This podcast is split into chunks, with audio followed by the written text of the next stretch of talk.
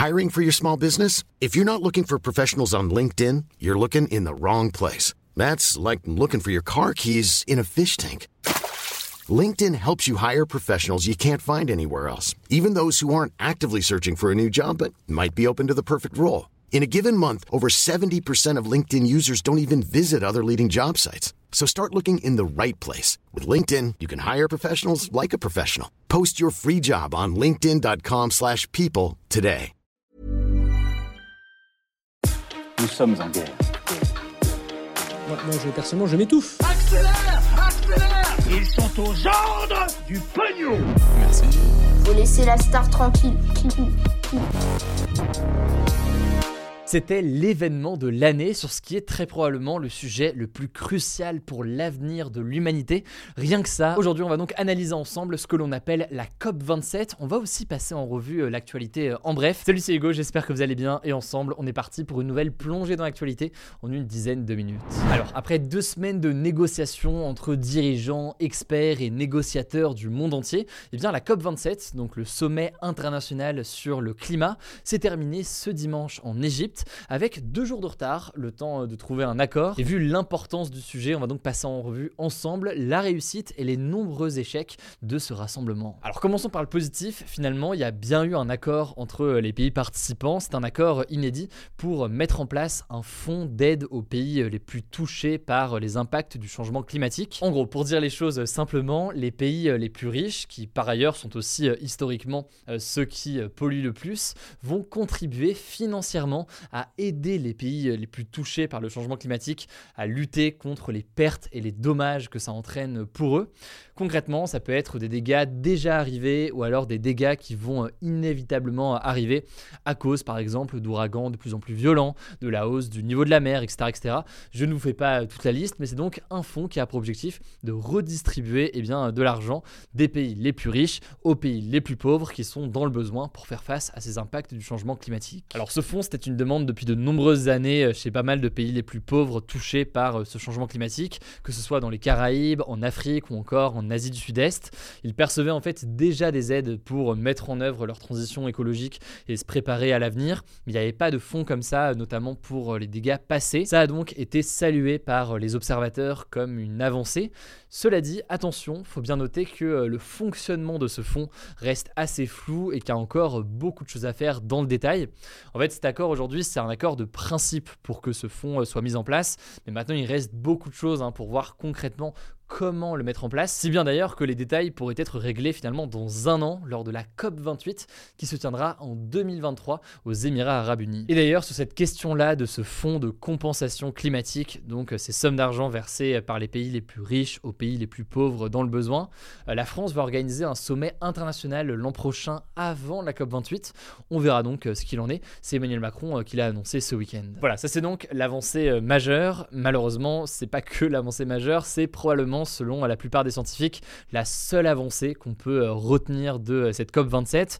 Le reste est jugé euh, très mitigé, voire très insuffisant notamment sur la question des engagements de baisse d'émissions de gaz à effet de serre, ces gaz donc responsables du changement climatique. En effet, pour dire les choses, dans l'accord conclu dimanche à la fin du sommet, eh bien, les pays du monde ne s'engagent pas à une réduction progressive de l'utilisation de tous les combustibles fossiles, donc que ce soit le pétrole, le gaz ou encore le charbon. Or, si je vous en parle, c'est parce que le GIEC, donc le groupe d'experts de l'ONU sur le climat, juge que cette réduction est indispensable pour limiter le plus possible eh bien, ce changement climatique. Certains spécialistes estiment d'ailleurs que cette COP27 est même un retour en arrière par rapport à la COP26 qui a eu euh, l'an dernier, avec certains engagements qui sont euh, encore moins ambitieux.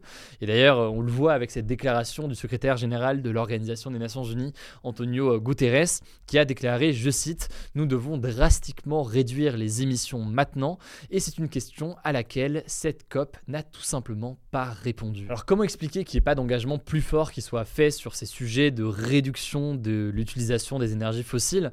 En fait, d'un côté, il y a le blocage de plusieurs pays euh, dont l'économie dépend encore beaucoup de la vente de pétrole ou alors du charbon.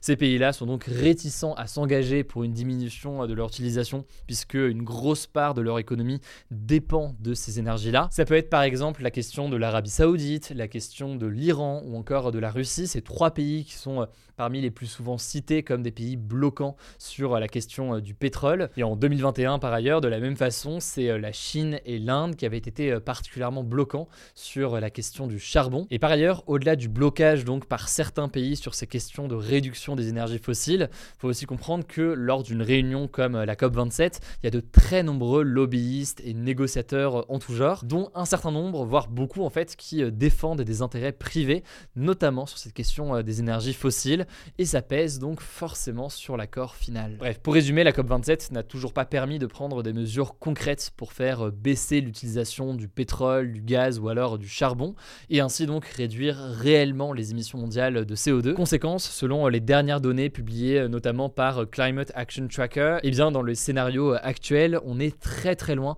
des engagements qu'il faudrait prendre pour euh, éviter des conséquences euh, désastreuses.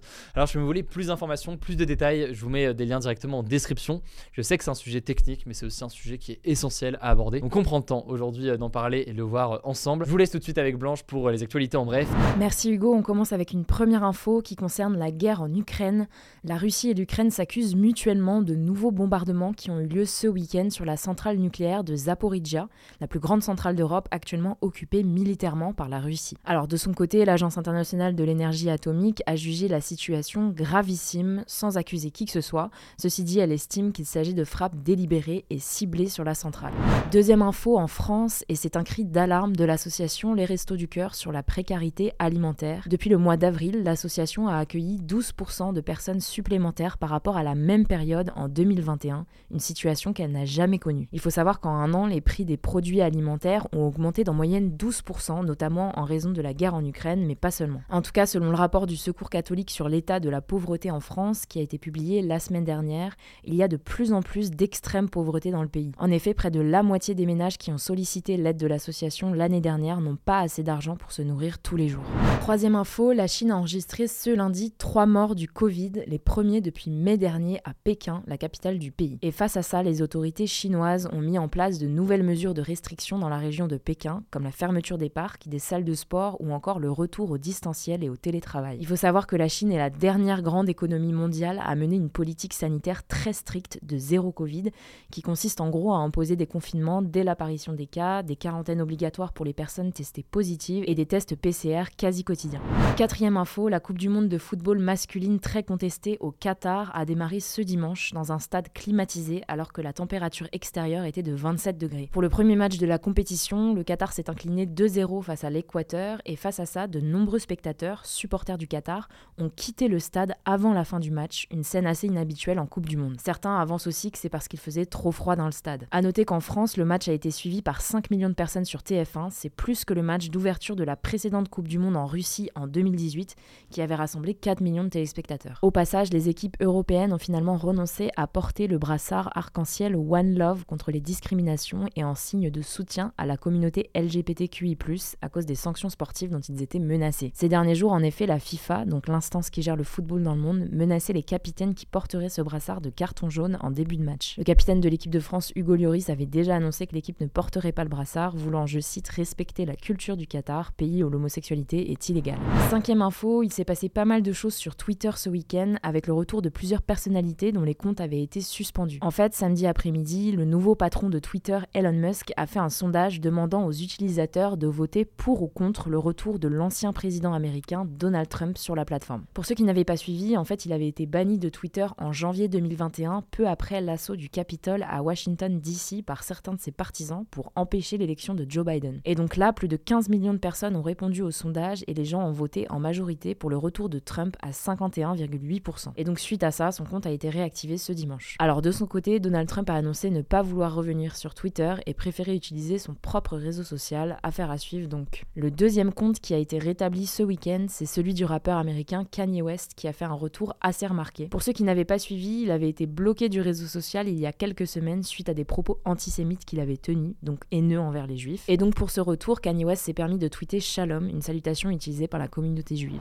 Sixième info, la NASA, donc l'agence spatiale américaine, a déclaré ce samedi que des astronautes vivront sur la Lune d'ici 10 ans. Cette déclaration a été faite par le directeur du programme spatial lunaire Orion et elle survient quelques jours après le décollage du vaisseau Orion vers la Lune dans le cadre de la mission Artemis. Cette capsule prévoit d'emmener dans les prochaines années des astronautes sur la Lune et là, la NASA est donc en train de la tester sans équipage à bord. Si cette mission est un succès, la NASA estime donc qu'elle pourra envoyer non seulement des humains sur la Lune, ce qui n'a pas été fait depuis 1972, mais aussi qu'ils pourront surtout y rester et y vivre quelques temps pour mener des recherches scientifiques. Affaire à suivre. Enfin, dernière actu, c'est un nouvel énorme succès pour l'internet français. On pouvait pas passer à côté de ça.